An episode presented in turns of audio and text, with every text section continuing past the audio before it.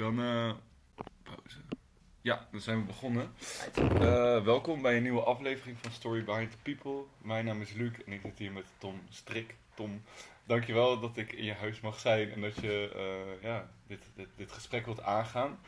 En ik vind het nice om een korte introductie te geven hoe we elkaar kennen. Dat is via een... ik werd door Damir, shout-out naar Damir, super veel liefde voor hem werd meegenomen naar, een, uh, naar buurthuis of het, de bibliotheek in, in Overvecht. En daar zei hij, ja, er is een, een, een spoken word artiest. En toen was ik van, ah, oké, let's go. Ik, ik schrijf zelf ook een beetje, dus ik vind het, vond het wel tof. En ik hou sowieso van die van, van inspiratie en avontuur, dus ik ging daar naartoe. En toen zag ik jou en dacht van, hé, hey, ik ken jou al van Festival Helene, omdat je daar een soort van het bij elkaar praten, kan het kloppen? Ja. Toen dacht ik van, oh ja, bekend gezicht, maar ik ken je niet. En uh, toen ging je voordragen en dacht ik echt van ja man, er waren er drie dingen die me echt raakten, die ik gewoon echt super nice vond. Waar ik een soort van een verbindenis met je voelde. Ten eerste, nou, lichtelijk banaal of zo, maar gewoon, gewoon de love voor Utrecht. Ik hou ook echt super veel van Utrecht, ik ben er geboren. Dus dat was gelijk een herkenningspunt. De tweede was, op een gegeven moment zei je, als we heel erg bijgebleven, dat je zei van, ja, herken je dat? Dat je verliefd, dat je elke dag verliefd wordt. En dacht ik echt van, ja, dat herken ik super erg. Um, en daar werd ik eigenlijk heel blij van, omdat je dat niet iedereen heeft, heeft, heeft dat. En, en ik ben het ook niet elke dag, maar het kan, kan wel regelmatig gebeuren.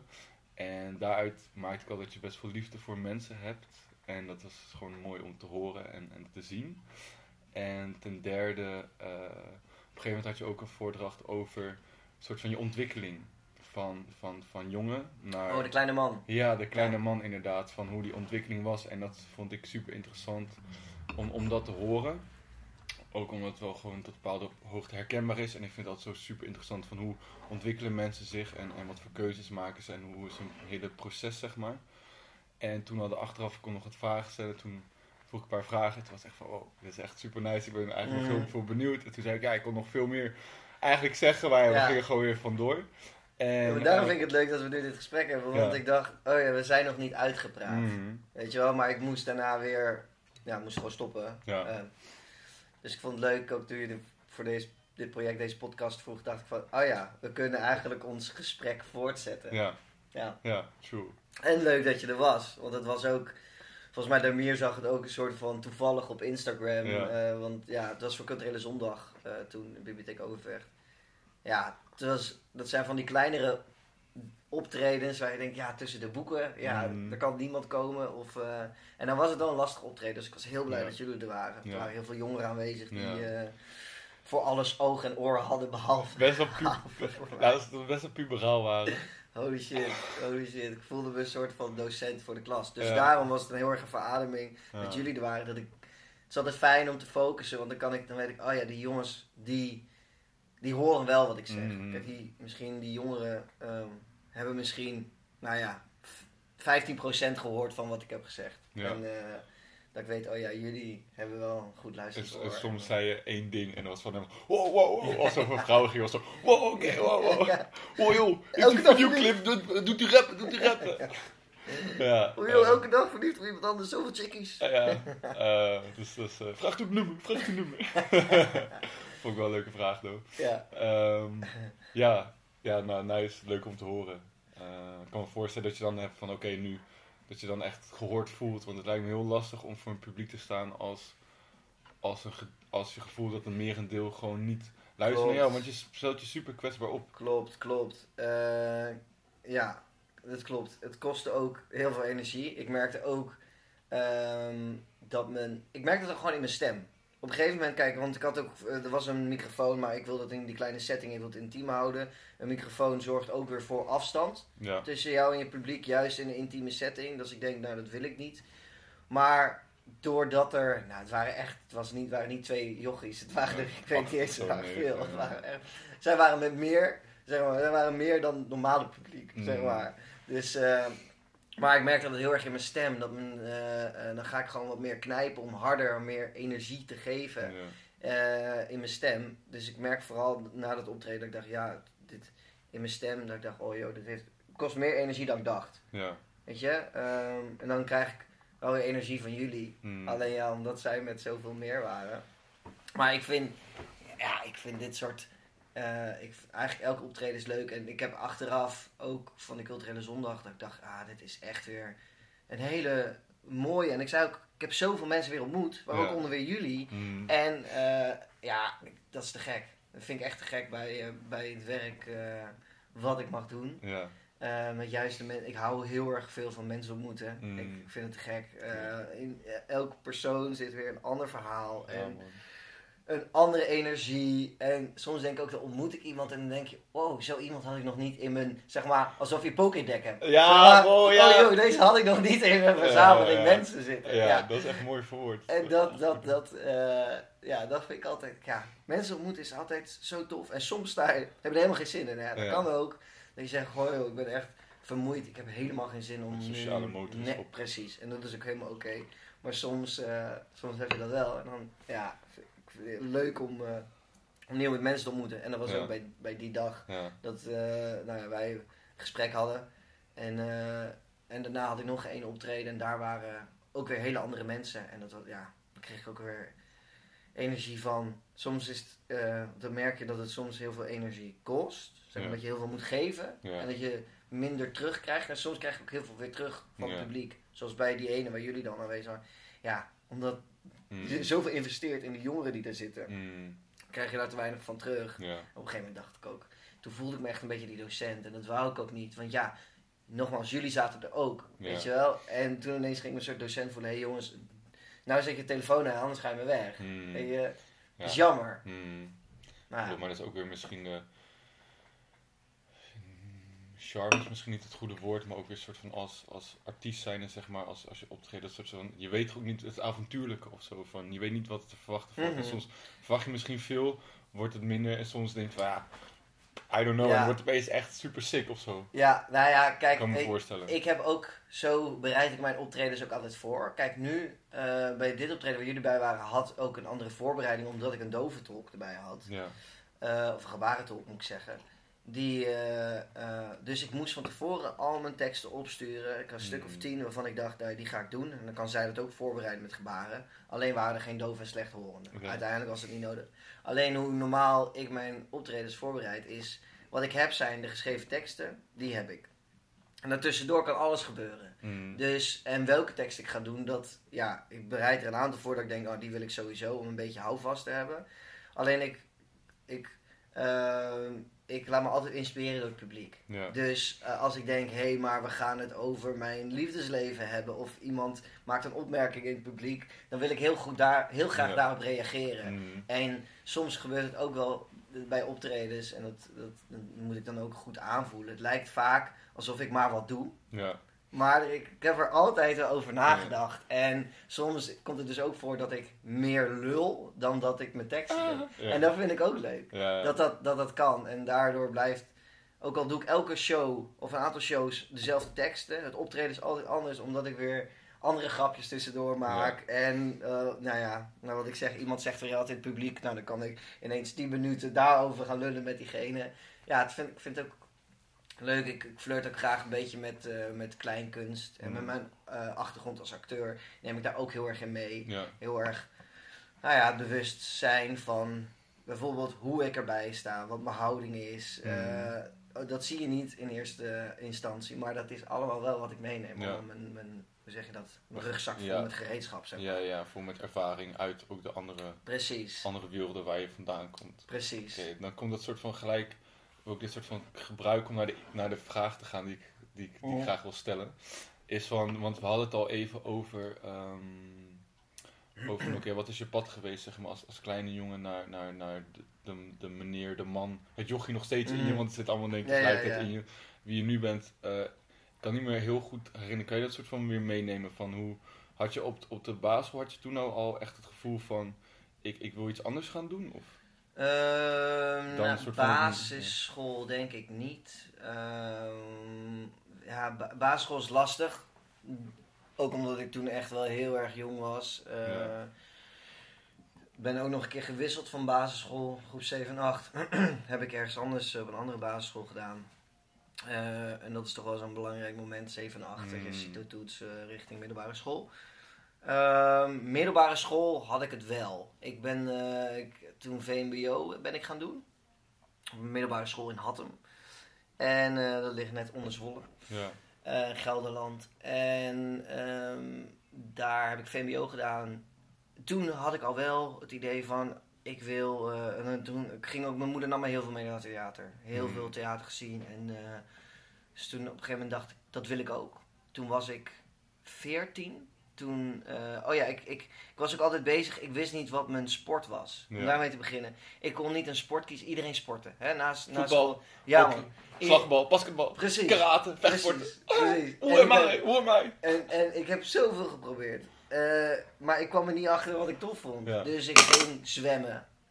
Nee, oké, is niet mijn ding. Ik ging bij een zwemvereniging. Ik, eh, tennis. Tennis ook gedaan. Nee, ook tennis. Ja, nu denk ik tennis.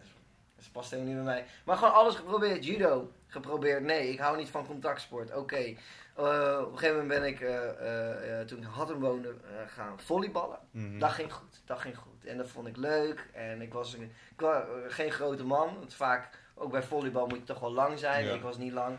Maar ik had een hele goede onderhandse service. Mhm. en uiteindelijk ben ik bij de muserie in Zwolle theaterlessen gaan doen. try-out lessen.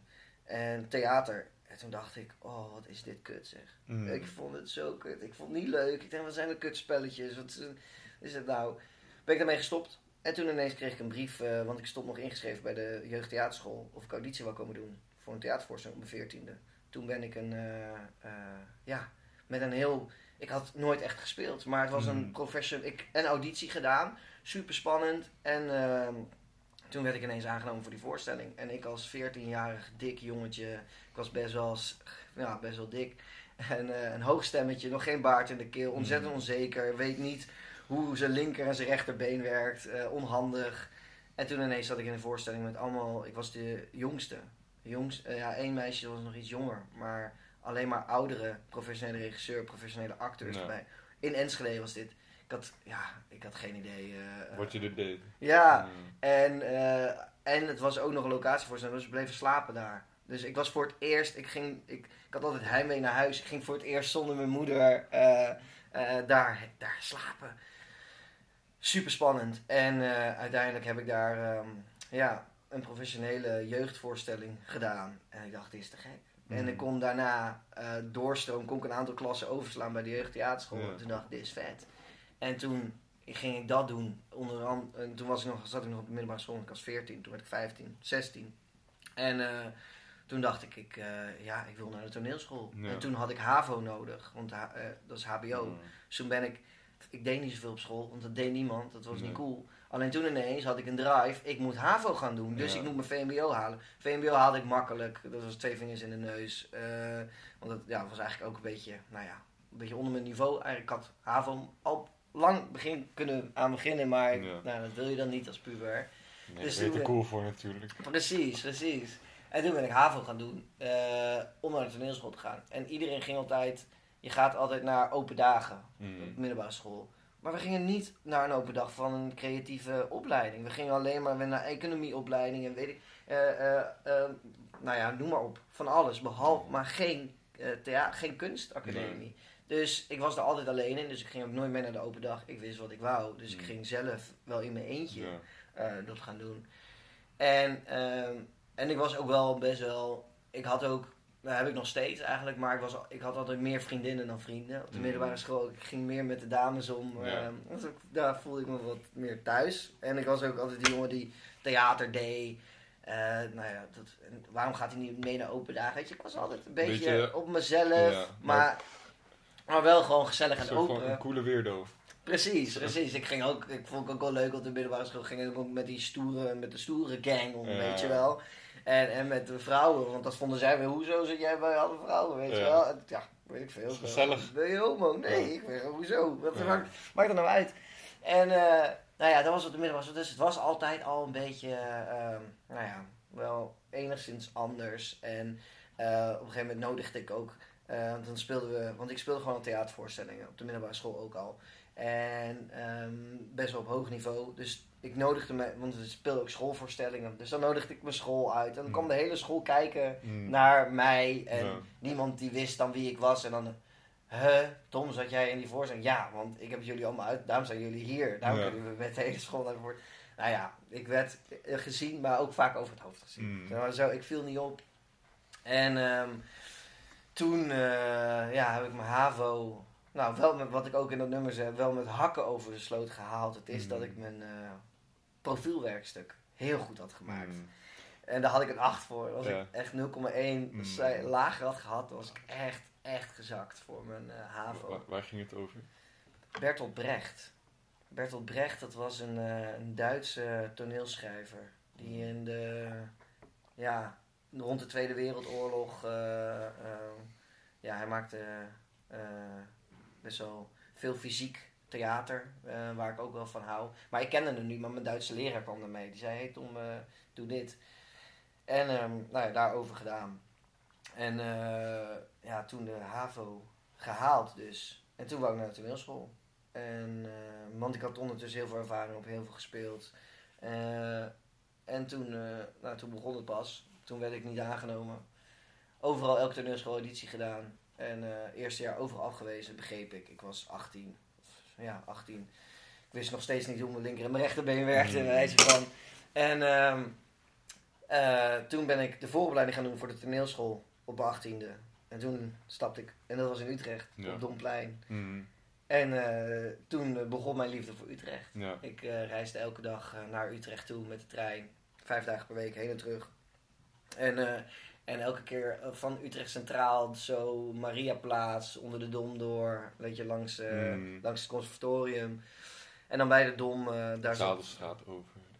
Zaad, ja. Ik, Zeg maar bij Vintage, Vintage Island zit daar. ja, is dat de Zadelstraat? Ja, ja, ja, ja. bij de Dom zeg maar. Ja, bij, ja, ja, die- bij, die- bij die seksshop ook. Zeg maar zo'n heel klein dingetje. Ja, ja, ja, ja, Ja, ja. precies, precies. Ja, ja, ja, ja. Zo, die heb ik mijn eerste keer poppers gehaald. En ik ook. ook met een vriend, als we sa- samen zo gingen halen. En dan dacht van, eh, heb je poppertjes? En Ja. oh, oké, oké. Ja man, dat, hebben we, dat, toen, dat heb ik ook tijdens een vooropleiding gedaan. En toen ik in Utrecht kwam, daar hebben we poppers gehaald. Ja. Toen- Ja man, zo. Ik wist niet wat me overkwam toen we dat deden. Ja. De eerste keer? Wat was die setting?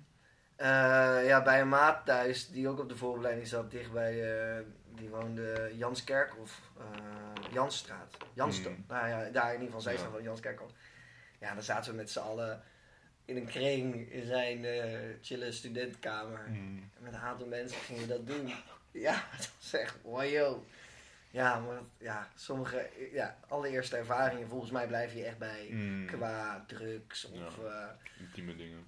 Of Precies. whatever, intense dingen. ja, ja, ja, ja, zo. Ja, eerst poppers. Ja. Ja, mooi. En wat ik een keer buiten heb gedaan op een bankje, dat gewoon met z'n tweeën zo'n poppetje zaten en op een gegeven moment echt van... Was dat de eerste keer? Buiten een mm, bankje? Nee, dat was, maar dat was gewoon een keer. Toen, we van, toen was er van net die ontdekking van, oh, dit is echt super leuk. Dus doe je dat zo en denk je echt van, waar ben je mee bezig? Ja, maar het is ook een soort van zo, zo soort van, ehm, voor de luisteraar, een soort van dingetje waar je een soort van, je anus door open gaat staan. Is eigenlijk bedoeld voor anale seks Ja, ja, dat voornamelijk. is ontspannen of zo. Ja, maar het is ook gewoon, je wordt een soort van een beetje high in je hoofd. En dan Ja. moet je heel veel lachen en heet Ja, krijgen ja, het voor een minuut of twee. En dan is dat weer een soort van weg. En dan is dat het. Maar je wordt gewoon heel melig van. ja, ja, ja. Er wordt gewoon heel veel lachen. Dus het is gewoon een soort van kleine partydruk of zo. Maar Ja, ik heb een keer in Amsterdam, eh, dat was de laatste keer dat ik het heb gedaan. Dus Nu, dat was voor corona, ik denk dat het ondertussen dan twee jaar geleden moet zijn geweest. Ehm nou, iets langer, 2,5 jaar denk ik. En eh, was het een, een, een guy uit Kopenhagen, die was bij ons en ik probeerde uit te leggen wat het was. En ik zei tegen hem van ja, um, yeah, it's like you have to sniff it and it's for gay people to relax your anus. Hij zei, no way motherfucker, what the fuck? I said, no, no, no, no, I'm sorry. No, no, no, it's like you get high in your head and, but, nou, hij, natuurlijk begrijpt hij er niks van. Hij zegt, won't, don't relax my anus, what the hell. En toen heeft hij gedaan, ja, hij vond het fantastisch, tuurlijk, het is echt, het is... eh, volgens mij is mijn eerste keer was het Naatje Pietels. En toen zaten we in een kringetje buiten met studenten een beetje. En dan zeiden opeens, ja, wil die poppetjes? En ja, waren duidelijk wel, vielen we denk ik op mannen. En wij waren van, ja, is goed. Het gegeven dat we met hun doen echt super lang. En op een gegeven moment zei ik, oh, wil je mee naar huis? En ik was van, oh. Oké, ik weet nog, ik denk dat ik hetero ben, dus ik ben wel oké. maar dat was echt gewoon, het was wel echt soort van, als je 18 bent, soort van is dat ja, echt zo'n ervaring van, oh, je zit buiten en opeens mensen. ja, ja, ja, ja. top. Ja, ja, te gek. Ja, Ja, nee, dus, de, dus inderdaad, Zadelstraat. ja. En, eh, maar daar, toen, door dat, nou ja, twee keer per dag te lopen, vijf dagen in de week, Mm. werd ik verliefder en verliefd op Utrecht. En toen Ja. dacht ik, het maakt niet uit wat ik ga doen, ik ga hier wonen. Ja. En eh, in Utrecht. Dus toen was een soort van duidelijk, ik wil in Utrecht wonen en ik wil theater gaan doen. Ja, alleen... Alleen was al een paar keer afgewezen, want het soort van, dat kwam net ook door me. We hadden het vorige keer een beetje over, maar het lijkt me best wel gewoon echt intens als je een soort van hele middelbare school hebt. Gewoon zo duidelijk, ik wil ja, dit. Ja, Ik heb het zo duidelijk en dan, tenminste ik herken het wel, dat je daardoor soort van best wel, mm, wat dat betreft best wel een soort van licht in je hoofd bent. In een positieve manier Mhm. van rust, omdat je weet, dit is mijn Ja. pad. ja. En dan doe je er zoveel moeite voor en dan wordt de hele tijd deur gesloten of zo. Klopt, klopt. Kijk, op de middelbare school was het juist een goede motivatie, denk ik, Ja. geweest. Want ik, da- daarom ben ik naar mijn VMBO HAVO gaan doen. Mm. Nou, anders had ik dat misschien ook niet gedaan. Mm. Eh, en dat was, dus dat was heel chill. Dat ik tot aan dat ik mijn HAVO-diploma heb gehaald, die focus helder was. En dat ik dat wilde gaan doen. Alleen ja, na het eerste jaar, ik dacht, want ik was best al goed bij echt veel theatervoors aan het spelen, ook op professioneel niveau. En ja, toen ik in het eerste jaar door alle scholen in de eerste ronde werd afgewezen, dat, die, die klap was enorm. Mm. Ik dacht dat ik, dacht dat ik goed was. Maar dat was ik echt wel niet. Achteraf gezien was, ik, was dat veel te vroeg om aangenomen te worden op Ja. 18e. Dat, dat had ik nooit eh, volgehouden ook. Mm. Maar het is wel, eh, je ziet wel je dromen uiteenvallen dan. Mm. En daarna, eh, dus ik werd nergens aangenomen, dacht ik, ja fuck it, ik ga gewoon in Utrecht wonen. Ja. Dat is wat ik wil nu. Toen ben ik in Utrecht gaan wonen en in dat jaar dat ik in Utrecht woonde, blijven spelen. eh, blijven, mensen blijven ontmoeten, eh, zorg dat je nou ja, je netwerk uitbreidt. Mm. En je me helemaal klaarstomen voor nog een jaar On auditie. your grind. Precies, precies. En gedaan. Nou ja, toen kwam ik door de, naar de tweede ronde.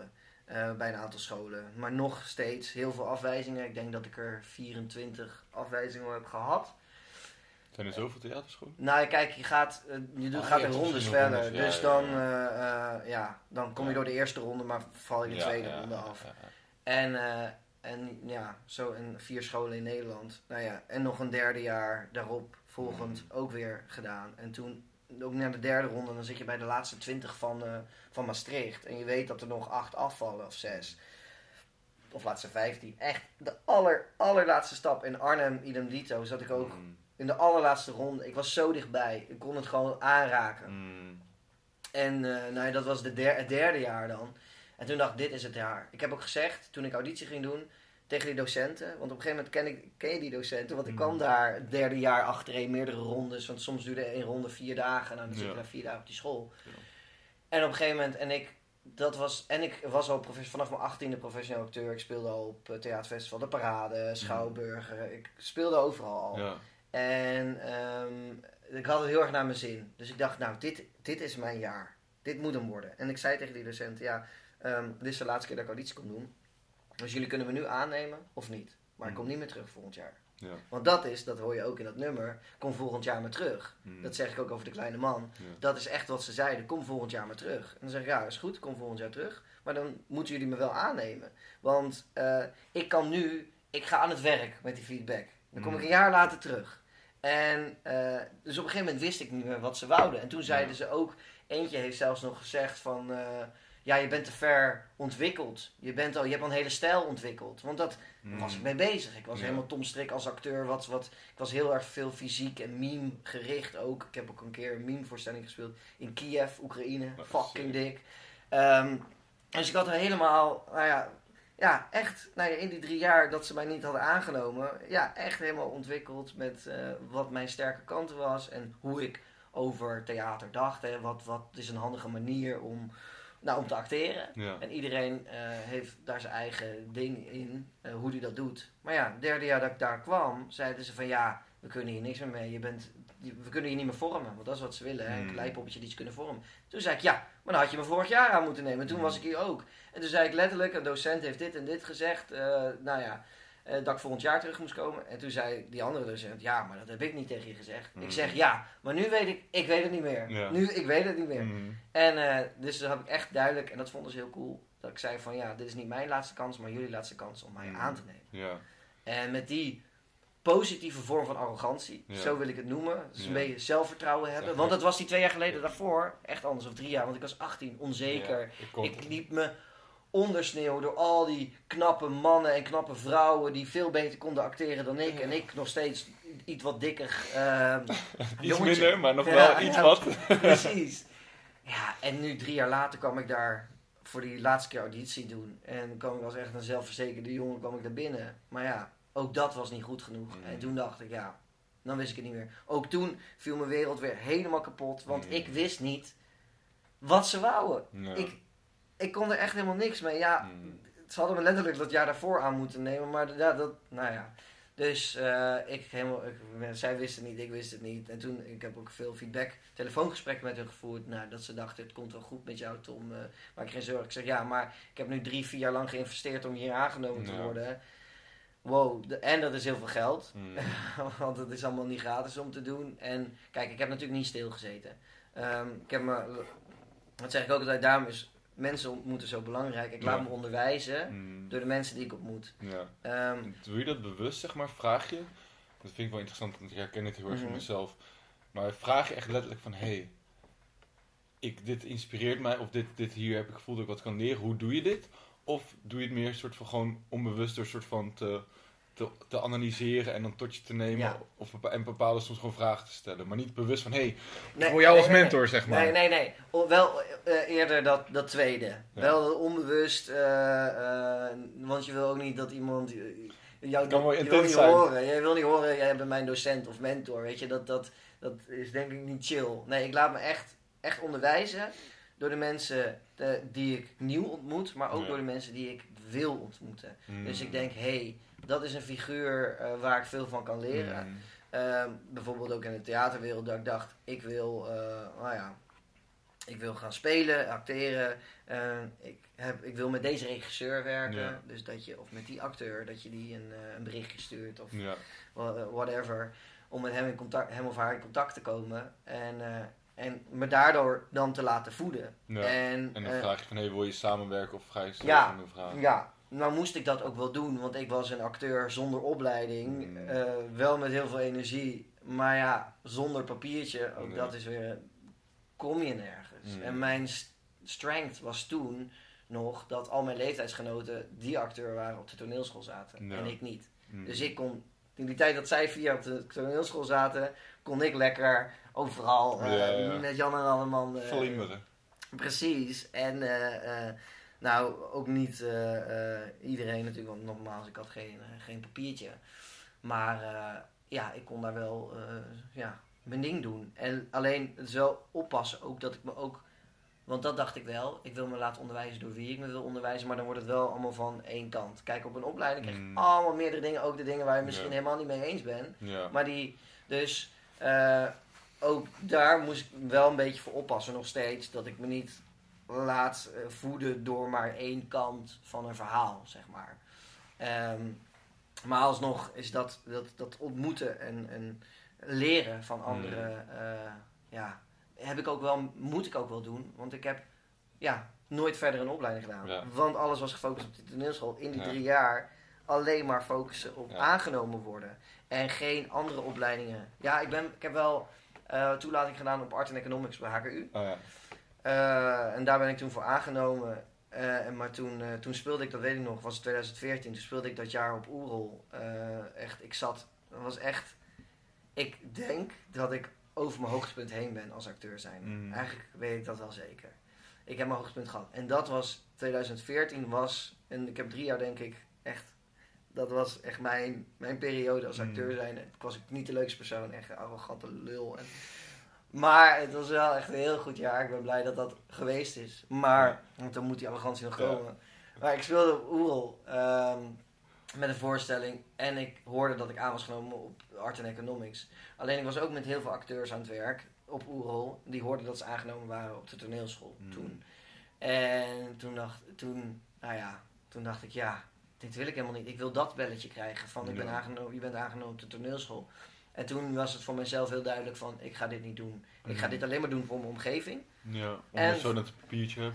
Precies. En om te bewijzen dat ik wel ergens aangenomen kon worden. Want ik had echt alleen maar afwijzingen gehad. Ja. Van, eh, van al die opleidingen. Dus ik, kon, ik had mezelf bewezen, ik kan aangenomen worden, het ligt niet aan mij. Nee. Ik kan dus ook echt aangenomen Ja. worden. Ik, ik, En nou ja, toen heb ik ook die school afgebeld. Gezegd, ja, ga ik niet doen. En eh, ja, want ik wil gewoon acteren. En als ik nu vier jaar een opleiding ga doen, wat ik eigenlijk niet wil, dan kan ik ook niet vier jaar acteren. Ja. En eh, nou ja, zo, eh, zo geschieden. Ja. En, en toen als acteur... Oh ja, toen heb ik ook nog een jaar, vierde jaar gedaan, Mime Academie auditie. Mhm. Omdat ik naar Kiev was geweest en die meme voorstelling, dat ik dacht, hé, hey, dat is ook wel vet. Nou, één ronde geauditeerd, kwam ook niet door. Toen dacht ik, ja, Dit nou is het echt klaar. ja. Nou is, sluit ik het boek. Ja. En eh, toen gewoon doorgegaan met acteren. En eh, veel theatervoorstellingen Ja. vooral. En toen op een gegeven moment speelde ik... Oh, dat was het jaar dat ik ook op Oerol speelde volgens mij. Of het jaar daarvoor. Oh ja, het jaar voordat ik op Oerol speelde, speelde ik een eh voorstelling met Typhoon. Oh ja.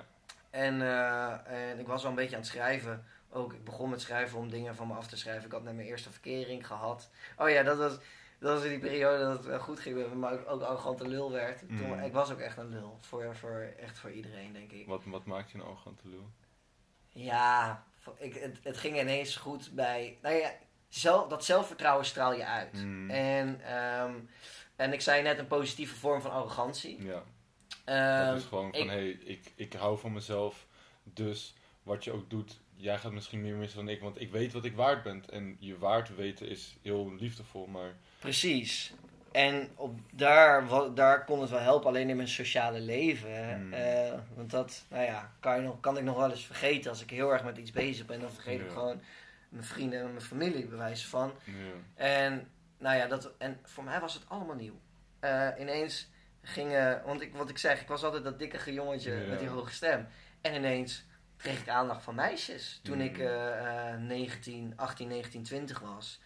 En toen dacht ik, wow, fuck? wat gebeurt er? Ja. Hè? Hè? Wat de hel? Eh, Hoe kan dit nou? Nou ja, en dat omdat ik die knop had omgezet. Ik, eh, ehm, ik, dit is mijn laatste auditiejaar. Weet je, dat straalde ik ook uit in mijn, Mm. eh, in mijn dagelijks leven. Ja. En, toen, nou, maar dat, en als iets nieuw voor je is, dan overkomt het je allemaal. En, en ik, ik dacht dat ik verliefd werd op een meisje. En daar ging ik mee. Ineens toen ik verkering met haar had, kreeg ik ineens allemaal vrouwen, die Mm. meisjes. Dat ik dacht, oh joh, wat, wat gebeurt er? Waar komt dit allemaal vandaan? En nou ja, en dan doe je een beetje domme dingen. Mm. En eh, ehm, ja, dus dat ging allemaal... eh, en toen ben ik een beetje begonnen met schrijven, want het was me Ja. allemaal te veel. Dus ik dacht, ik moet een vorm Ah, hebben ja. dat ik het van me af kan Het is, doen. ben je ook best wel gevoelig? Of? Ja, ja, ja. Dus dan kan ik me voorstellen als je... Het is ook heel herkenbaar dat je... Ik ben ook echt best wel gevoelig, hoogsensitief denk ik. En daarbij hou ik echt van avontuur beleven, Mhm. superveel doen, nieuwe mensen ontmoeten, feesten, verschillende baantjes, dan weer dat, Ja, dan ja, weer ja, dat. ja, eh, en der, overal nergens. Vrouwen ook heel fijn, eh, maar dan ga je ook weer verliefd, maar dan denk je, oh, maar ik ben ook weer... Ja. Het is gewoon zo, oh, zoveel vrienden, sporten, gewoon alles. en, en creatieve dingen. En, maar dan denk ik echt van, dat ik nu soort van, toevallig deze week, dat ik echt besef heb gekregen van, hé, hey, ik mag gewoon in die volheid leven, zeg maar. Dat ik eerst had van, oh, ik, eh, ik moet mezelf soort van beschermen om soort van in, mijn innerlijke rust te bewaren. Want ik vind ook die mm, mm, soort van boeddhistische dingen vind ik Mhm. ook heel belangrijk. En fijn mediteren, in het bos zijn. Ja, doe je dat veel? Eh, ik denk voor, ja, wat is veel, het is allemaal relatief, Ja, maar wel ik elke dag eh, Oh ja. ik wel even wandelen of Oh, zo. En, en of als een paar keer per week. En voor het slapen gaan even gewoon dingen opschrijven, gewoon even reflecteren. Dus, en ik reflecteer sowieso eigenlijk altijd of zo. Dan ging ik gisteren gewoon even, even een me-time avondje, ging een filmpje kijken of zo. Ging even een sigaretje ook uit het raam. En dan krijg ik een zieke beseffing gewoon. Maar dat is soort van gewoon dat die reflecteren Ja, gaat ja, gewoon ja. door. Maar niet op een manier van, oh ik ben net aan het doordenken. Maar meer van, hé, hey, Ja. ik, ik, ik, ehm, ik voel gewoon niet waar ik in het proces ben, zeg maar, in, in mijn life. En, en dat is heel nice. Ehm, maar wat ik nog wilde zeggen van, hey, dat je dan zo vol hebt en zo gevoelig dat het ook soms bang bent dat het te veel is, zeg maar. Of had Ja. jij dat ook, zeg maar, dat je dan zoveel beleeft en zoveel nieuwe dingen, dat Ja. het zoveel ja, is, Maar- maar gelijk ook zo, oh, wow. dat was toen. Alleen Ja. toen inderdaad wat je net zegt. En, want ik heb het nu nog steeds. Ja, Alleen toen was het allemaal nieuw. Overkwam Ja. het me allemaal. Wist Mm. ik niet waar ik heen moest. Ook, Ja. ook niet met mijn piemel, weet je wel. Oh. Alleen nu we- we zijn we, nou ik durf bijna niet te zeggen, ik ben echt oud geworden, maar acht Ja. jaar verder. ja, En heb ik dat nog steeds. Ja. Weet je wat jij zegt? Ook overal en nergens willen zijn. Ja. Mensen ontmoeten, oh joh, maar ik moet daar zijn. En FOMO, nee, maar ik moet ook daarheen. oh man. joh, joh. ja. En wat ik, en, ehm, wat ik voor zei, ik heb hem een beetje visueel gemaakt. Want sommige mensen vragen ook aan mij, ehm, ook nog voor corona vergat ik soms zelfs te slapen. Ja. Dat ik, wat ik zeg, ook nou ja, net dat ik dan niet in bed kan liggen als ik wakker Ja. ben, ben ik wakker. En dat ik soms vergat te slapen omdat ik, nou ja, natuurlijk veel te lang had doorgehaald. Maar ik dacht, oh ja, maar ik moet om tien uur 's ochtend moet ik daar alweer zijn. Want ik wil met die mensen, nou ja, dan sliep ik twee uur en dan was ik weer ergens. Wat doe jij nou weer? Ja, Ja. ja. ik ben vergeten te slapen. Maar ja, en dat mensen aan me vroegen, nu kan ik dat denk ik ook niet meer. Dat, mensen aan me vroegen, hoe hou je het vol? Mm. En hoe kan dat? Hoe kan dat jij altijd overal bent? Ja. En ik kan dat doen omdat ik, ik probeer een beetje visueel te maken. Zeg maar, ik heb een vierkant. Ja. Ehm, en dat vierkant is, eh, dat zijn mijn, mijn vaste dingen. Bijvoorbeeld, ik maak altijd een to-do-list. Ja. Altijd met wat ik moet doen die dag. Ehm, en, eh, nou ja, eh, nou ja, de vierkant is, nou ja, het, het, het- de, de muren, De- de, de- houvast, de ja, basis. ja, precies. Dus dat is de fundatie, echt de stoelpoot. Precies, precies. En dat? is dat vierkant. En dat zijn de lijnen die ik heb. Alleen, als ik me daaraan hou, Kan ik daar binnen doen wat ik wil. En daarom, eh, omdat ik een duidelijk, nou ja, de structuur lijkt weg, maar dat is er wel, omdat Mm. ik bijvoorbeeld, nou ja, alles opschrijf wat ik ga doen. Ja. En, dat Ja. is ook een boodschappenlijstje, maar ook, ehm, ook al eh, moet ik even een, een kort gedichtje voor iemand schrijven, schrijf ik dat op. Ik moet de was doen. Mm. Schrijf op de was vandaag. ja. Dat soort dingen, dat is, dat je je lijstje is... wordt gelijk. Of, Eh, dat ja, of van een paar dagen van tevoren. Ja. Ja, ja, ja. ja. Eh, en daardoor, door- doordat de fundatie goed is, kan ik daar binnen, binnen Ja. vierkant doen wat ik wil. ja, En daarom kan ik, ja, nice. En wat, wat, wat, wat is er nog meer iets in die fundatie? Wat, wat, wat je helpt naast, naast gewoon een opschrijven wat je allemaal gaat doen? Ehm, even denken hoor.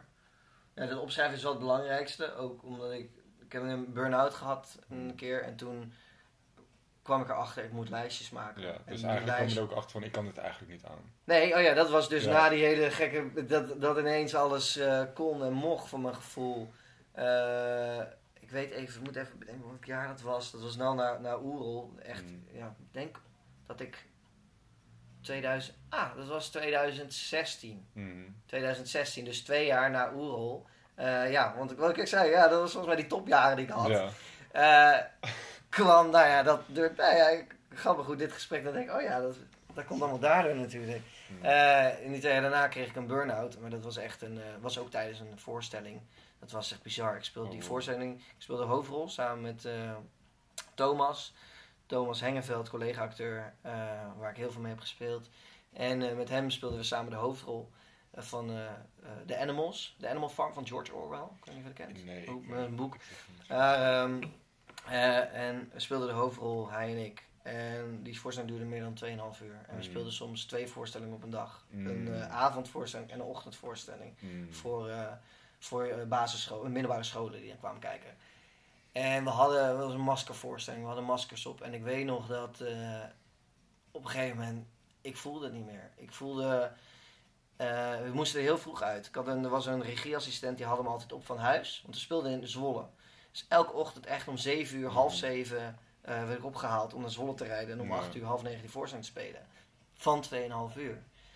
En ik weet nog dat ik, ik, was, ik was aan het slapen. En ik weet nog dat op een gegeven moment een van mijn huisgenoten mijn kamer op, de, op mijn deur aan het slaan was. En die zei, Tom, what the fuck? Eh, ik ben gebeld en ik, ik werd wakker. Ik zei, wat is er, wat is er? Hij zegt, ja, eh, je, er staat al iemand een uur voor de deur. Die, Mm. je doet de deur niet open, die komt je ophalen, want je moet spelen zo. Het was Mm. ondertussen acht uur. Het was een, was een, ik heb een uur verslapen. Iemand was de hele tijd aan het bellen en via via probeerden ze me te Mm. bereiken. En toen dacht ik, ik ben gewoon door alles heen geslagen. Mijn wekker die was aan het gaan. Die heeft alleen maar aanlopen bellen. En, en niks gehoord. En nou, helemaal in paniek daar naar, naar het theater gereden. En eh, sorry, ja, ik in tranen, holy shit, eh, als professional. eh, Mhm. ik wist niet wat me overkwam. En toen dacht ik, wow, dat is niet, iets niet goed. Nee. En al die dagen die nou nog kwamen, want we speelden vijf dagen per week. En je stond vijf uur lang op die vloer. Mhm. Ik kon het allemaal niet En aan. daarnaast had je dus ook nog dat uitbundige leven.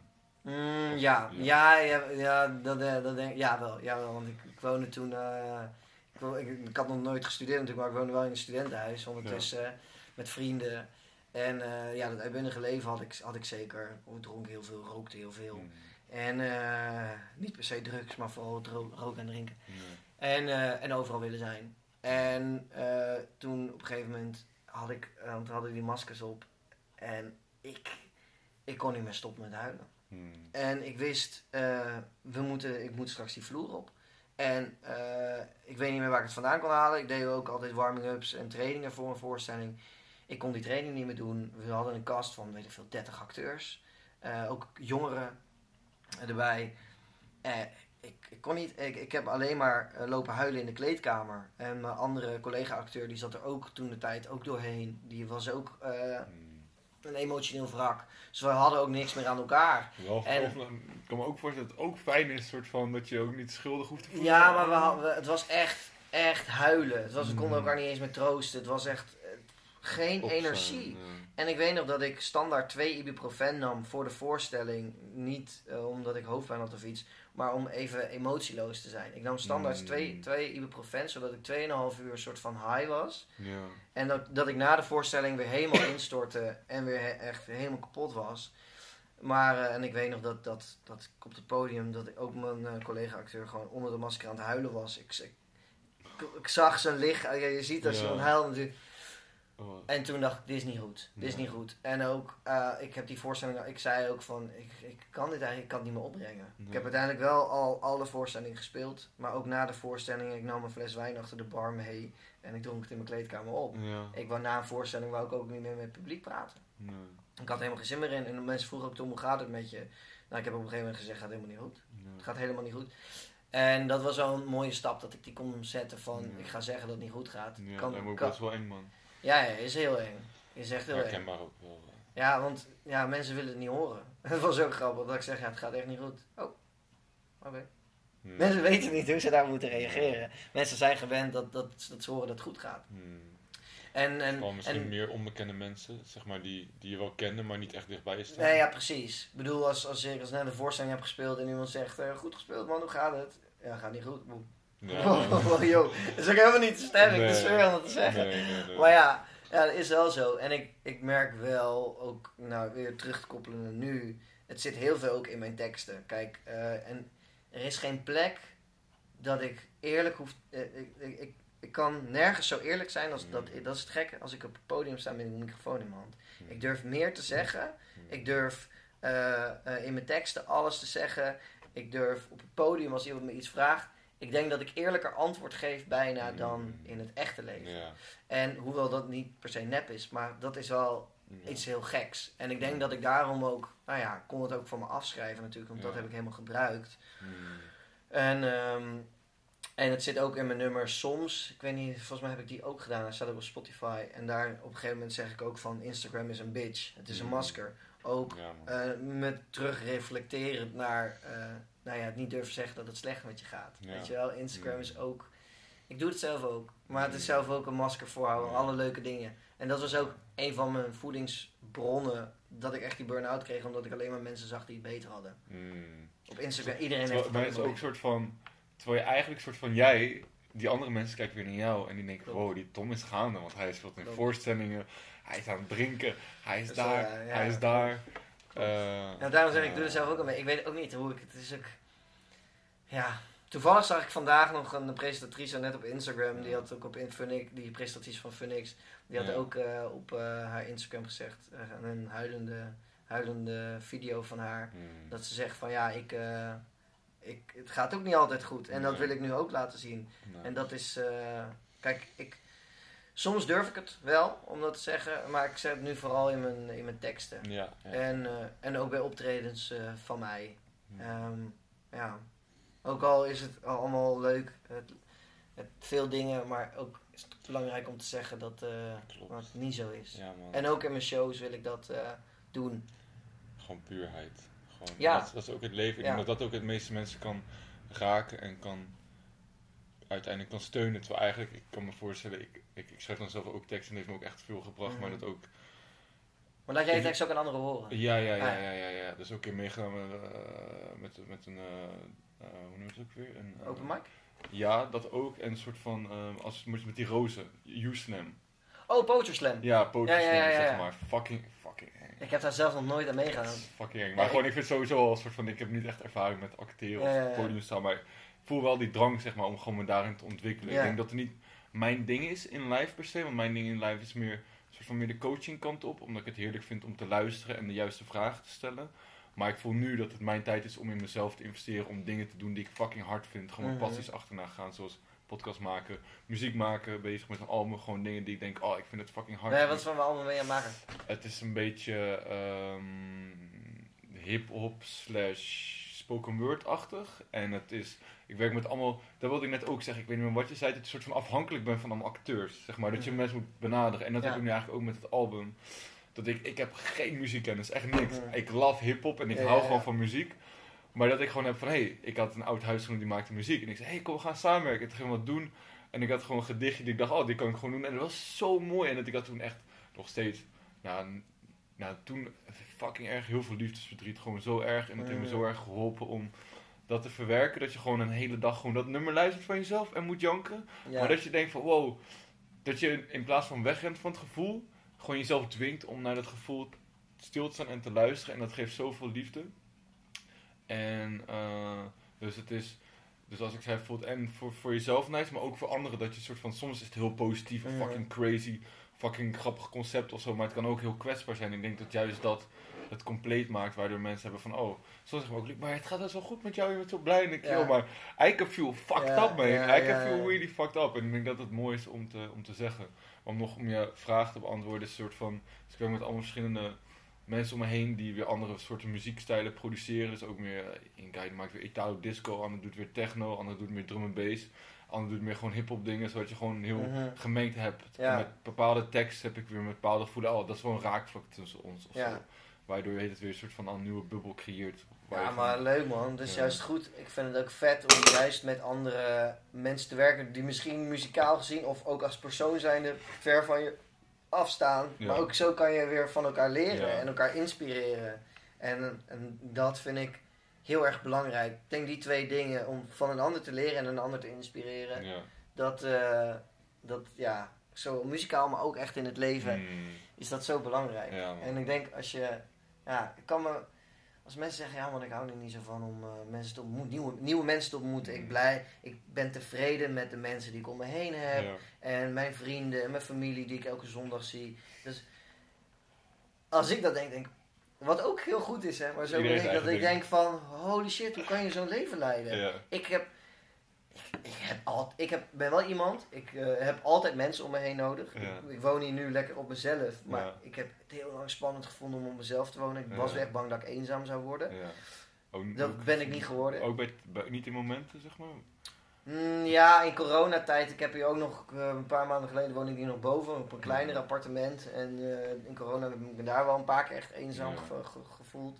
Maar niet dusdanig dat ik bang was dat ik me echt standaard eenzaam Ja, zou voelen. ik ben wel iemand die altijd mensen om zich heen nodig heeft. Ja, Ik ben altijd met mensen. Ik ben nooit echt alleen. ja. Ehm, maar, ehm, eh, even wat. eh, oh ja, dat, dat mensen die. Nou ja, dat standaard leven, dat, nou ja, om het even standaard te noemen, dat leventje hebben en daar mag eigenlijk niks nieuws binnenkomen. En dat is dat vierkant wat eigenlijk helemaal voor hun gesloten is, want, mijn vierkant breekt nog open. Weet je wel? En, eh, en die van hun die blijft dicht. En daar kom je dan ook niet meer binnen. Ja. En eh, die hebben een vaste levenspatronen, maar ik kan me daar helemaal niet, ik kan me dat niet voorstellen. Nee. Ik moet dat, ik moet dat ja, misschien later Ja. maar ik wil tot mijn tachtigste wil ik eigenlijk het leven leiden van wat ik nu leid. Kijk, ik heb ook geen vaste baan. Ik ben Nee. nu, ik, ik ZZP'er op los. Ik, ik, ik, eh, ik zeg overal ja op. Ik doe, ben elke dag verdien ik mijn geld weer ergens anders mee. Ik heb nu wel de kaasbar waar ik nu eh, chef kaas ben, Ja. omdat ik een vast inkomen, omdat Dat ik nu lekker die fundatie toch ook een beetje. Precies. Van Nou, oh ja, dat is één, eh, dat is één stoelpoot, inderdaad. inderdaad. Ja, nou ja, ik moet dat er wel naast hebben. En dat Ja. mensen zeggen, ja, maar je wilt straks toch een, een wat zeker leven. Ik zeg, ik vind dit prima. Weet je hoe ik dit leven nu Maar- heb? Ik kan, ik wil dit Maar eigenlijk dat is ook gewoon- soort van de Ik maatschappij- geen kinderen, ik, die verantwoordelijkheid Ja, wil ik ook niet. Nu alvast niet en je weet nooit wat er gaat gebeuren Nee. ook, toch? Maar een soort van... Dat is ook weer een soort van wat de maatschappij verwacht van... Soort van Ja. dat we, of vroeger was Ja. altijd zo van, nu leven we leven in de meest veilige periode ooit eigenlijk Ja. in life, zeg maar in Nederland. Alles is zo veilig. En alsnog is, voor maar, voor, als je vergelijkt met de middeleeuwen of whatever tijd, oorlog, dit en dat, ziektes, je kon echt van alles kon er gebeuren. Ja, En nu is het eigenlijk zo veilig. En alsnog zijn we als mens over het algemeen soort van zo gefixeerd op alsnog alles zo veilig mogelijk maken. Terwijl ik denk van, joh, maar... Terwijl ik vind het ook moeilijk. Ik wil ook soms denken, oh, oké, spannend. Maar toch probeer ik wel uit die comfortzone, Ja. zeg maar, te gaan. Terwijl ik dan ook best wel vaak gewoon onzeker ben. Maar ik denk van, nee, ik voel gewoon dat ik dit wil, dus ik ga het doen. Maar dat ik denk van, ja, maar we moeten het ook een beetje loslaten. Want, want er is, eigenlijk zijn we relatief al zo veilig. En stel, het gaat een keer mis en je hebt geen geld. Ja. Nou, dan kan je alsnog gaan werken. En dan is Ja. het soort van, dan is het misschien even kut. Maar dan kun je misschien even daar pitten en dan fix je weer wat anders. Het is niet opeens dat dan... ik heb ook altijd gezegd, als ik geen brood meer kan kopen, dan is het een gevaarlijke eh, situatie. Maar het komt, ik heb altijd, dat is mijn, nou ja, mijn ding ook. Ik heb altijd het gevoel, het komt altijd goed. En als het, zelfs als het niet goed komt, Mm, komt het altijd goed. Want je hebt mensen om je heen. ja. Ik heb ook, oh ja, ik heb ook even in, eh, net toen corona begon, vier maanden geen huis gehad. ja. En geen vaste woonpla- woonplek. En toen dacht ik, ja, ik, ik ga wel bij mensen logeren. Uiteindelijk Ja. heb ik bij mijn vriendin op haar kamertje eh, vier maanden gewoond. Maar ook, ook ja, Ja. Je, je, je hebt mensen die je opvangen. Ja. Mm, En eh, ja, ja. daarom is het ook belangrijk voor mij om nieuwe mensen te ontmoeten. Je weet niet wat ertussen zit. Ja. Ehm, ik kreeg, kreeg net een vraag in me, in me op, maar nu was ik gelijk weer ontschoten, maar dat is dan ineens vraag. Eh, ja, het komt over alsof je heel weinig angst hebt. En oh ja, de vraag was eigenlijk dus dat, slash, ehm, hoe is dat vertrouwen in, in het leven zeg maar gekomen? Had je dat altijd al gehad? Dus gewoon dat van, ik, ik geloof dat het goed komt. En het, en het andere vraag is eigenlijk van, ja, heb je ook een soort van angst en twijfels? Of heb je van, ja, ik doe gewoon mijn dingen en that's nice? Mm. Ik heb wel zeker angsten en twijfels. Ehm, ook in dat, natuurlijk, ik denk altijd, maar dat is ook een beetje wat ik uit wil stralen. Het komt altijd wel goed. En ook omdat ik dat tegen mezelf zeg. Want ik, Mm, nou, wat ik ook bij in mijn teksten zit altijd een boodschap. mm, eh, maar voornamelijk een boodschap voor mezelf. En eh, of voor een ander, maar vooral voor mezelf. En eh, ook in dat goed komen. Dat is ook een motto. Als ik dat maar vaak genoeg herhaal, weet je, dan ga je erin Mm, Zo'n geloven. mantra. Ja, precies. Ja, En, eh, en, da- en, en ik wil daarin geloven. Eh, want als ik denk, het, dat komt niet goed, ja, dan, dan is dat kut. Weet je, want dan, dan kan ik niet, eh, nou ja, positief zijn of positiviteit uitstralen. ja. Ehm, ah, ja man, het is wel een moeilijke vraag. Ehm, ja. Ik heb, ik heb zeker mijn... eh, ik heb, iedereen heeft wel onzekerheden. Ja. Alleen het is nu de laatste tijd dat ik weer denk van... Nou, ik heb wel echt het gevoel dat het nu... eh, ik, zit gewoon sta nu echt wel positief in het leven. Ook nu, nou ja, door, door dat weer shows gecanceld zijn. Ik heb, nou ja, ik denk ja, het is Ja. nu even... Dat hele corona ding heb ik ook alweer eh Ja. eh, gehad. Ja, Eh, dat ik denk, nou, dat komt, het komt wel Dat weer goed. en, en, en, en kijk, de, de route naar Rome, zeg maar, eh, die loop ik toch al anders. Ja. Weet je wel? Dus ehm, ik, ja, hoe lang die route ook gaat, ja, ik kom wel ja, op de plek waar ik wil komen. En ook, ehm, ik doe nu weer spoken word. Op een gegeven moment ben ik Ja. geswitcht. Ja, eigenlijk acteer ik ook niet meer. Echt spoken word artiest. En daarmee doe ik allemaal leuke dingen. Het kan ook maar zo zijn dat ik hier over een jaar weer op uitgerekend ben. En dat ik, nou ja, een hele andere carrière. is een film, filming of zo. Ja, je ja, I don't know. Nou, dat is nog wel een droom. Ik wil altijd nog wel uh, camera acteren. En ik wil mijn eigen theatershow, eh, waarin ik spoken word eh, en theater. Theater. Ja man, Niks. gewoon echt een voorstelling van een uur. Ja. Waarin, ja, solo. Dat is, dat is echt mijn, mijn, mijn goal nog. Dat is, dat is dus, is dat Rome of zit dat op de weg naar Rome? Mm, En wat is Rome? Dat kan me net ook soort ja, nee, ja, Rome, eh, geen idee man. Rome is, eh, is misschien nog wel verder. Ja. ik, er is geen eindstation, denk ik. En alleen mijn route. Ik ga gewoon, Ja. maar ik neem een hele lange route. Ja. Ik, ik neem echt een omweg, denk ik, in het leven. En niet iedereen is het er ook mee eens. Van Tom, nou ja, zoek eens een vaste baan, weet je wel. Mm. Nee, nee, Mm. ik wil dat niet. En, en dat zorgt ook juist hè, voor onzekerheden. Ik, wat ik zeg, ik ben zo vaak afgewezen, maar dat heeft me zoveel sterker gemaakt. Dus een afwijzing nu doet, is veel minder heftig. Ik heb al liters tranen gelaten om al die afwijzingen die ik qua voor die toneelscholen heb gehad. Nu als ik solliciteer op een baan en dan krijg ik hem niet. Ja, oké, dan is dit niet, dan Nee. is dit niet de juiste. Nee, dan is er niet voor bestemd. Precies. En eh, Want ook door al die af- afwijzingen ben je weer van helemaal je eigen jus gaan creëren, zeg maar, je eigen ding, waardoor je nu weer als muzikant en spoken word artiest zeg maar, kan optreden en muziek kan maken. Precies, precies. En ik zeg altijd dat ik echt alles doe wat ik leuk vind. Heel af en toe moet ik iets doen wat ik niet leuk vind, dat hoort erbij natuurlijk. Alleen qua werk, joh man, ik, had, ik zeg altijd, ik heb de vetste baan. Ik geef ook les op middelbare scholen en basisonderwijs. Ja. Laatst ook weer voor kunstbenden. Eh, ik zeg, ik, heb, ik, doe het, ik doe alles wat ik leuk vind. Mm. En dat wil ik ook aan die kids meegeven. En ook als mensen zeggen van je moet een studie gaan doen hierna. En want ik wil ook heel graag de jongeren, de kids inspireren. Ja. Van ook al als jij, eh, eh, als jij iets niet wil, kijk natuurlijk eh, er zijn een aantal basisdingen die je wel moet doen. Maar als jij naar die kunstopleiding wil, ga, ga dat proberen. En als het niet lukt, maar je wil wel een zangeres worden, stop dan alles daarin. Weet je Ja. wel, ga niet een economieopleiding doen, maar investeer in je talent. En Ja. dat heb ik gelukkig ook van, eh, van mijn moeder meegekregen. Die heeft dat gelukkig helemaal gesupport ook. Dat is helemaal fijn en helemaal goed geweest voor mij. Alleen, ehm, ik wil dat ook aan de jongeren meegeven. En eh, ik sta daar ook niet als docent, maar gewoon als iemand met, eh, nou ja, die mijn levenservaring Ja. Ja. En ik wil ook helemaal geen docent zijn. Ik ga ook niet doen alsof ik een docent ben, maar echt iemand die mijn ervaringen deelt. En hopelijk dat ik daar die kids weer mee kan inspireren. En dat ik ook tegen hun blijf zeggen, doe wat je leuk vindt. Ja. Weet je, ga, ga dat echt, ga dat onderzoeken wat je leuk vindt. Ga, nou ja, ik zou willen dat ik er op mijn veertiende al zo erg mee bezig was. Mm. Met het schrijven en spoken word. Ja. Uiteindelijk maar beter, want dan ja, heb ik nu een rugzak met nog gekke dingen erin. Ja.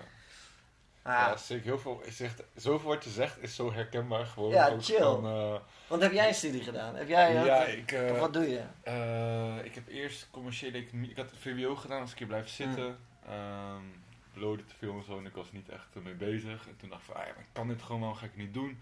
Toen ik, ik vind keuzes maken echt, kan ik echt panisch van worden. Gewoon van, ah, keuzes. Ik had dus, nou, oké, commerciële economie, ik ben goed in economie. Mhm. Mensen vind ik nice, bouwen, doen. Na een jaartje dacht ik echt van, joh, dit is echt niks voor mij. Toen ben ik gestopt, tussenjaar, veel gewerkt, gereisd, was dat super nice. Toen ben ik liberal arts science gaan doen. Oh ja, las. Ja, ja, Ja. ja, met, met psychologie. Universiteit is dat. Ja, ja, hoofdrichting psychologie, omdat ik altijd was van, yo, ik hou van mensen en, en, en ik wil uiteindelijk ook, ook iets met mensen doen, maar dat is nog super breed. Toen heb ik dat eh, een half jaar geleden afgerond.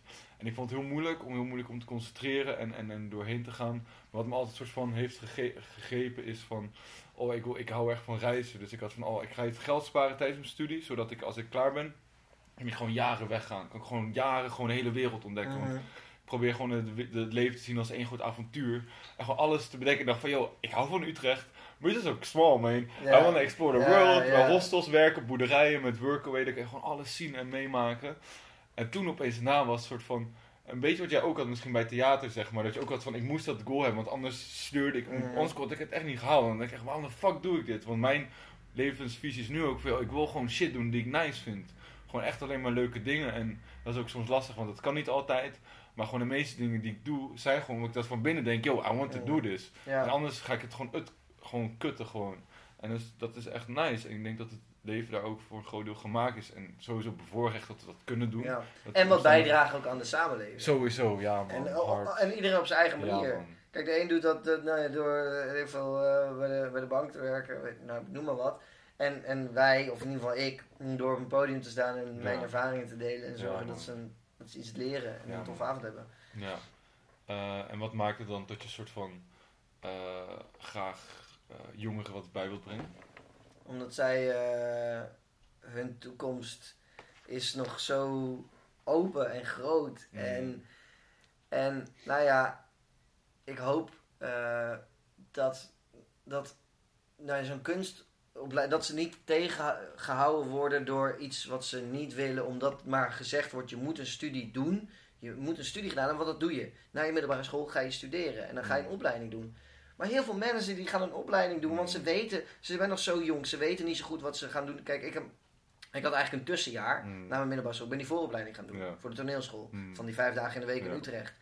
Dat was mijn tussenjaar. Uiteindelijk duurt mijn tussenjaar al acht jaar. Ja. Weet je wel? Mijn, ik zei op een gegeven moment mijn tussenjaar, mijn vierde jaar, dus nog steeds mijn vierde tussenjaar. Ja. Maar nu ben ik daarmee gestopt dat te zeggen natuurlijk. Alleen, je bent nog... Je bent nog Running gag was voorbij. ja, ja, precies, precies. Nou wordt Running het sneu, nou wordt het Run, sneu. ja. maar, eh, dat, dat, dat die kids nog zo jong zijn om, Ja. Nou ja, om al die keuze te maken. En ik denk als zij echt op.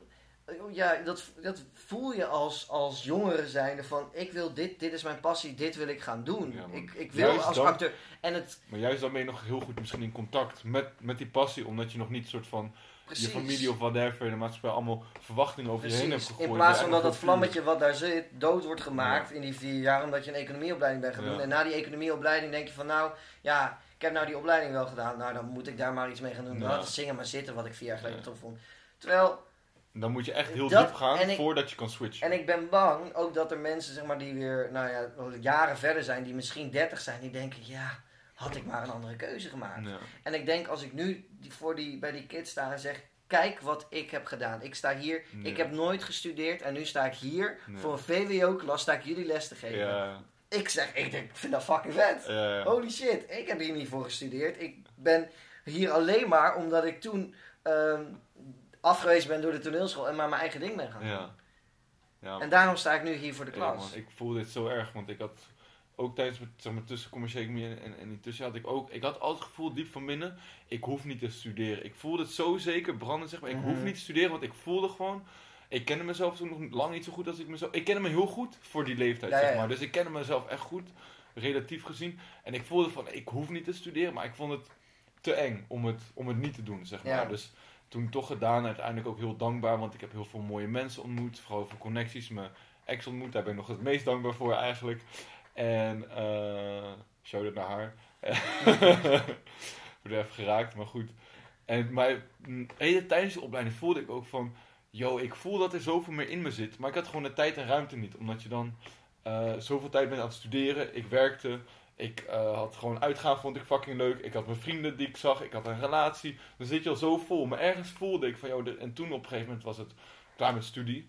Ehm, uit met de relatie. Vrienden die ik besloot minder te gaan zien, hou nog steeds van, maar zie ik gewoon minder. Mhm. Waar er opeens de helft, 50%, 60% van de ruimte gewoon open. En dat is eerst ook weer lastig, want dan moet je allemaal dat eerst gaan dealen met je liefdesverdriet, bla bla bla Ja, ja. allemaal shit daar doorheen gaan. En dat ik nu eigenlijk op het punt zit, nu een paar maanden of zo, dat ik denk van, yo, of een half jaar van, yo, ik, kan nu echt gaan doen wat ik gewoon hard vind, zeg maar, verbinden. Dus ik ben nu een beetje soort van aan die beginnerstocht om Mhm. gewoon dat te exploreren of zo. Ja. Dus dat is echt super nice. Het brengt heel veel onzekerheden met zich mee, maar het brengt ook fucking veel avontuur en levensenergie met zich mee. Maar ik ben nu wel een beetje te kijken van, oké, hoe kan ik dat allemaal in balans gaan houden, zeg maar. Dus eigenlijk wat je zegt met die poten vind ik dan ook heel interessant. Want ik denk van, oké, ik, ik, ik heb zo ook dat ik van tevoren zei, maar ik denk, ik wil zoveel doen, maar ik wil ook weer balans houden. Dat is soort van Ja, voor mij nog een beetje aftasten hoe dat eh, goed Ja, het is belangrijk om gewoon die, die fundatie helder te hebben. Ja. En als je die fundatie helder hebt, kan je daarin, of het is een cirkel, Ja, je kan daarin alles doen ja, wat je wil. Ja. En daarom kan je, dan kan je freewheelen in een wereld die je dan zelf hebt gecreëerd. Ja, ja. ik denk dat, ja. En, en hoe zorg je ervoor dat je niet in mensen verliest? Dat is misschien een heel specifieke vraag opeens, maar dat merk ik bij mezelf dat ik soort van zo erg ook zoveel mensen hou en dan soort van helemaal opeens helemaal kan, wow, dit is echt amazing, maar dat ik eigenlijk denk van, oh nee, maar Luc, dit is gewoon ook een mens of zo. Ja. Ik bedoel. Ja, eh, ik denk dat dat wel heel erg te maken heeft met, met, met aanvoelen. Ik, Ja. kan, ik kan het zelf ook. Ik kan mezelf ook, of in mensen of in, eh, in weet ik veel, projecten Mm, helemaal verliezen. En dan heb ik mijn oogkleppen op en dan eh, vergeet, je, vergeet je de omgeving.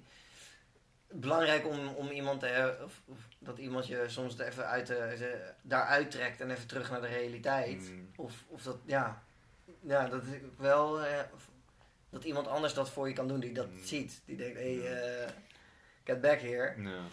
Ehm, dus, ja, en, en zelf ook wel. Kijk, ik weet van mezelf, ik ben een romanticus. Als in, eh, ik romantiseer mijn eigen leven ook heel Ja. erg. En ik, ja, je hebt fantaseer. gezegd is ja, ja. opnieuw, opnieuw, maar nu real. ja, ja, ja, ja. Nou ja, dus ik, ik, ja, soms denk ik ook, dan leef ik mijn leven alsof er een camera op me staat. Het is heel grappig, want dan alsof mijn leven een soap is. Dat is Mm. ook heel leuk. Dan houdt het ook weer, eh, weer levendig, laat ik het zo zeggen.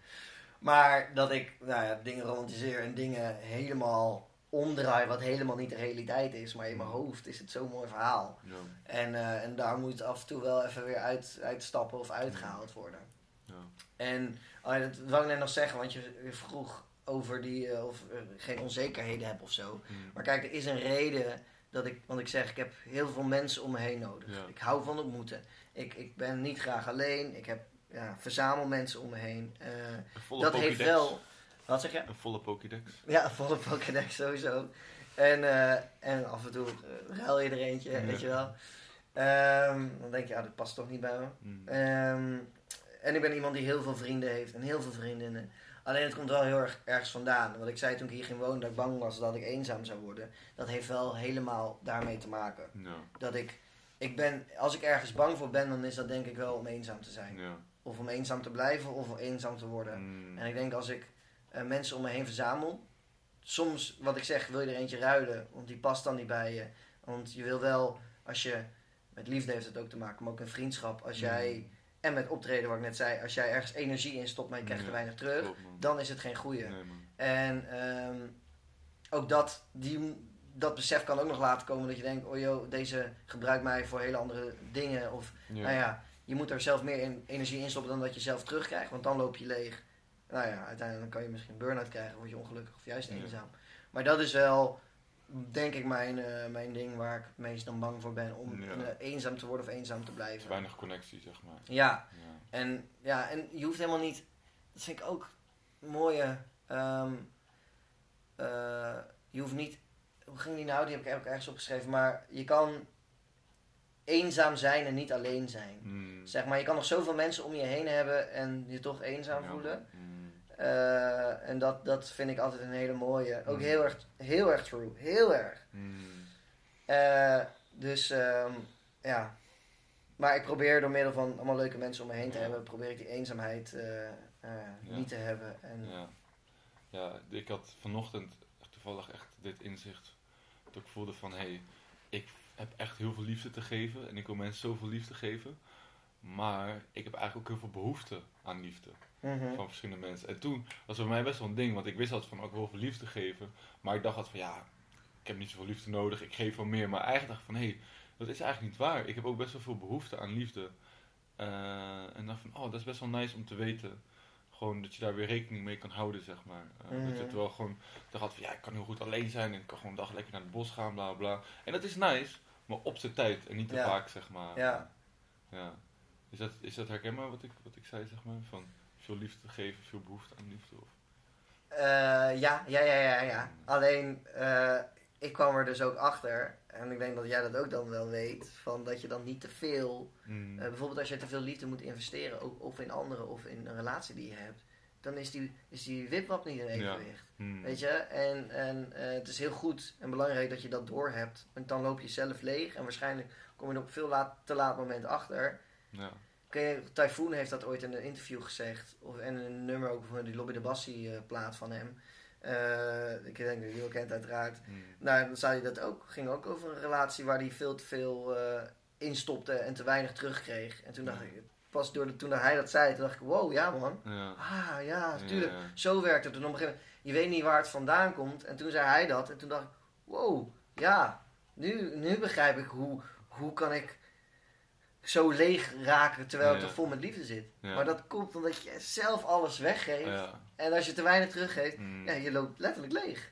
Dus je hebt weer nodig om dat aan te Mm. vullen. Ja. Ja, gek hoe dat werkt. Mm. Echt heel sick. Ja. It's all about energy. Gewoon. Ja man, Ja. ja, onderschat dat niet. Nee. Onderschat dat niet. Ja. Nice. Ehm, ik heb nog een vraag, maar het is ook niet heel positief of zo, maar het is niet zo, niet zo'n blij, positieve vraag. Maar, eh, want het soort van, omdat ik ook zoveel van mezelf in jou herken of dingen wat je zegt, dus ben ik benieuwd of je dit herkent.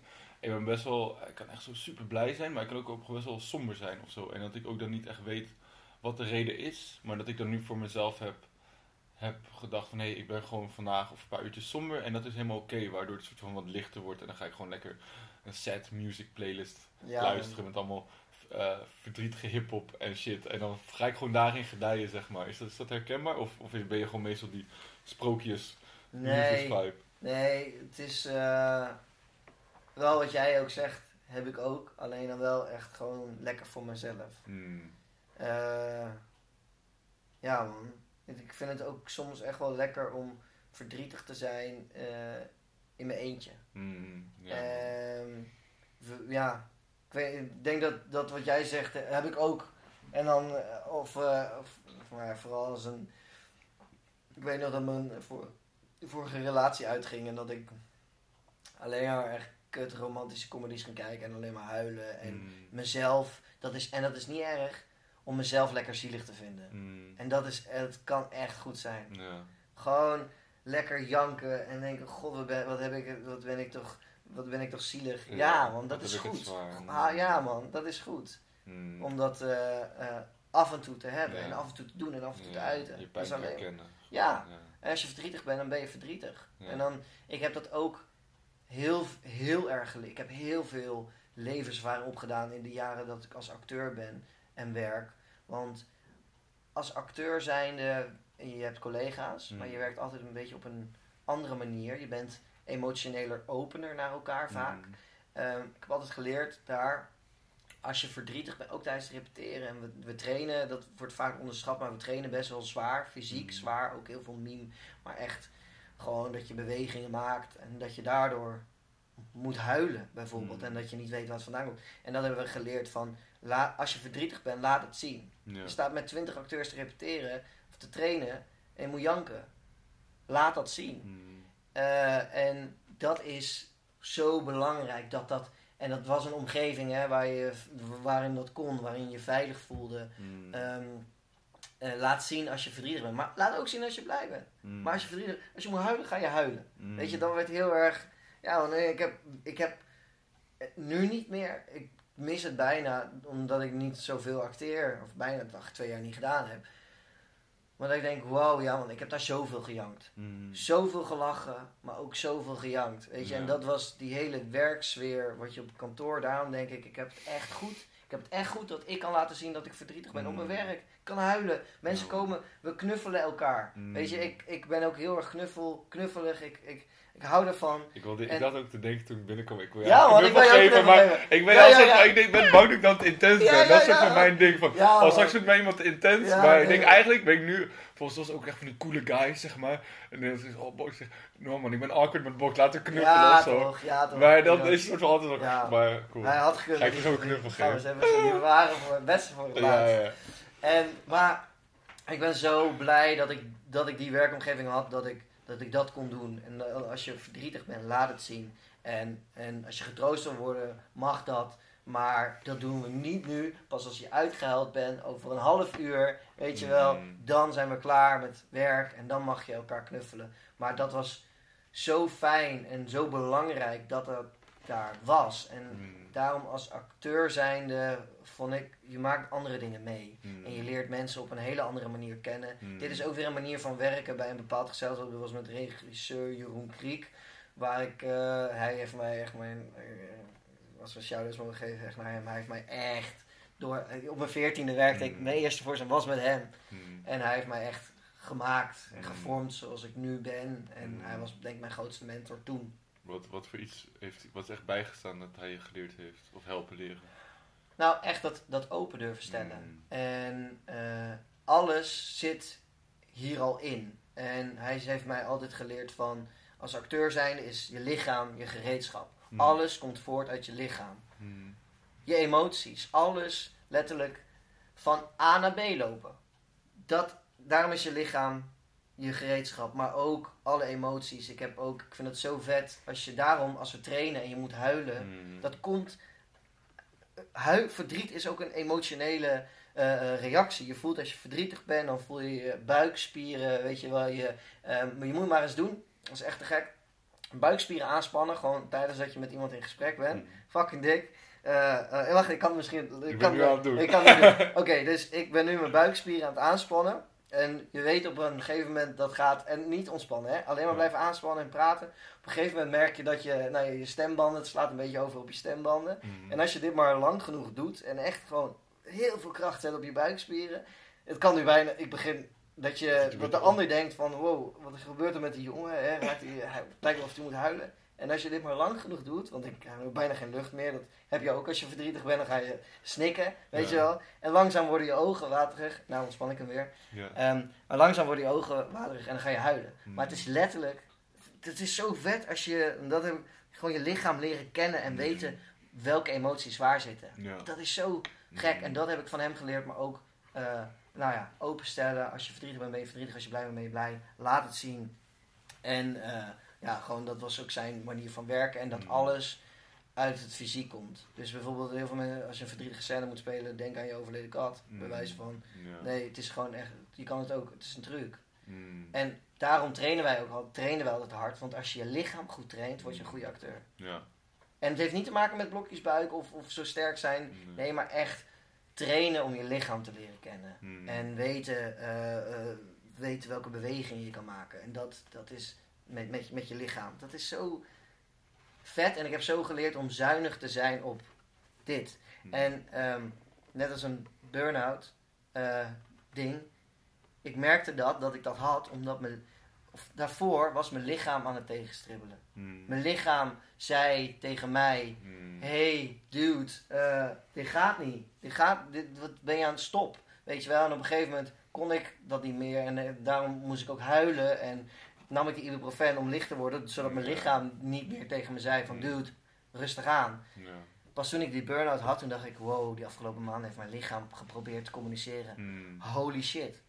Holy shit, dat komt Mm. allemaal uit het lichaam. Dus daarom, dit is, je lichaam zegt meer tegen je dan Mm. je denkt. En dat is fucking vet. Maar ook, yo man, we moeten meer naar ons lichaam luisteren. Want ons hersenen, die willen wel. Ons hoofd zegt, oh man, dit gaan we doen. We Ja. kunnen je. Maar je lichaam, die zegt, Mm. je hersenen proberen iets anders te zeggen. En die willen door. Ja. Maar je lichaam, als dat zegt stop, dan moet je het met je hersenen, dan moet je zeggen, oh, oh ik moet naar mijn lichaam luisteren. Ja. En daar gaan veel mensen overheen, die vergeten naar hun lichaam te luisteren. En dan ga je Ja. ver. Dus dat, eigenlijk, hij, ik heb mijn acteercarrière aan hem te danken. Maar ik heb, Mm. wat ik zeg, ook Ook gewoon je, je, hoe je in het leven staat en Ja, opener en, en naar je intuïtie ook luistert. Als ik, Ja, ook. Ook. Dat Zeker. is ook een deel, gedeelte van je lichaam toch, dat je ergens voelt van, al vind ik dat Ja, wel als lastig. iets, eh, daar, als iets goed voelt, doen. Maar als, als je twijfelt, niet doen. Ja, dat als je twijfelt niet doen. Ja, nou, ik ben daar niet mee heel eens. Want ik, zal, ik kan ook, die twijfel kan ook ontstaan door, door angst die je hebt, maar Klopt. de onreële angst, Klopt. zeg maar. Klopt. Maar als je in eerste instantie ook denkt van, oké, dit voelt niet goed. Ja, Echt dat, dat, dat, want wat ik zeg, dat gevoel komt ook uit je lichaam. Ja. Als het niet goed voelt, niet doen. ja, Ja, ja. Maar je zegt wel dat je zei dat je bijna overal ja op zegt. Voelt ja omdat heel veel dingen wel goed voelen. Oké. Ja, ja, ja, ja, ja, ja, you. Ja, ja, ja. Nee, ja, dat zijn dingen die ik, dan, eh, die ik dan wil doen. En ook denk van dingen die ik misschien helemaal nog nooit gedaan heb of niet kan. Maar ik denk, ja, fuck it, ik wil dit doen. Dan ga Ja. ik dat doen. Ook al geen idee, nooit gedaan. Boeien, let's Ja. go. Ja. Ja. En, eh...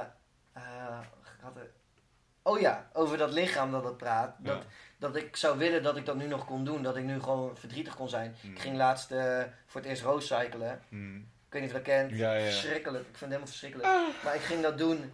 En het was vroeg. Het was volgens mij acht of zeven uur ochtends. daar zo. Nee, nee, nee. Hier zo dichtbij bij Ah. En ehm, ging dat doen.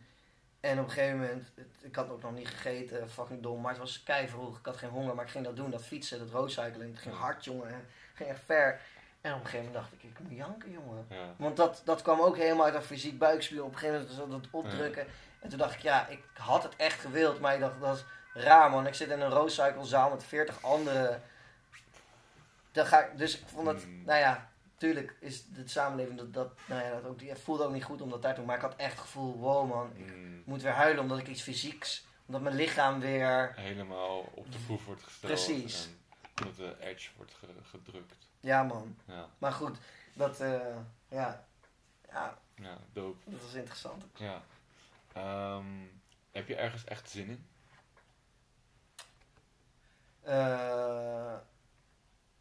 Mm, eh, ik heb. Nee, ik kijk met kleine stapjes vooruit. Ja. Eh, altijd al gedaan. En ehm, bijvoorbeeld nu. Ik had ook al zin altijd in de toekomst. Nu ben ik een beetje bang door wat er allemaal in de wereld gebeurt nu. Mm. Ik denk, het gaat niet heel goed. Maar dat ik wel de kleine stapjes bij mezelf. Dat, kijk, ik heb nu heel veel zin in Spoken, mijn elektronische act. eh, waar we techno en spoken word eh, Mm. maken. En echt op veel festivals spelen. Hadden hebben Oh, ik gespeeld. ben benieuwd om dat te horen, man. Ja, dus, eh, ik stuur het dan een keer door. Maar daar, eh, daar heb ik heel veel zin in. Ja. Om op een festival te staan en helemaal kapot te gaan op het podium met Ja. het publiek. Ja man, daar heb ik... Het, het, nou, alleen dat lijkt nu ook weer heel ver weg natuurlijk. Maar daar heb ik heel veel zin in. Om, eh, eh, en nou ja, om die, ooit die voorstelling te ontwikkelen en om daar geld voor aan te vragen. daar heb ik heel veel zin in. Om, om gekke evenementen te organiseren in Utrecht. Daar heb ik heel veel zin in. Maar echt die kleine dingen. Ja.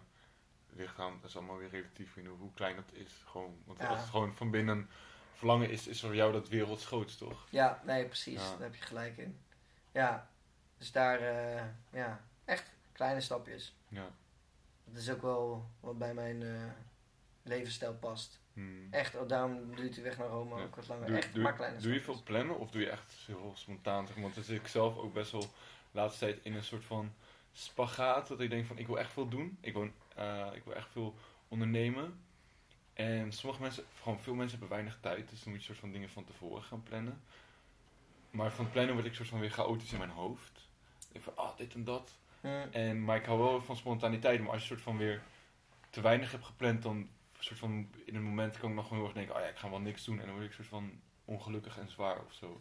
Ehm, ja, ik plan wel dingen en ook ja, wel. eh, kijk, als ik bijvoorbeeld opdrachten heb, dan Ja. ga ik dat wel inplannen. Ja. Ehm, ehm, maar soms is het ook, nou, wat ik zeg, dat ik plan, dat ik opschrijf dat ik de was moet doen, Mhm. bijvoorbeeld, of dan, dan boodschappen ga doen.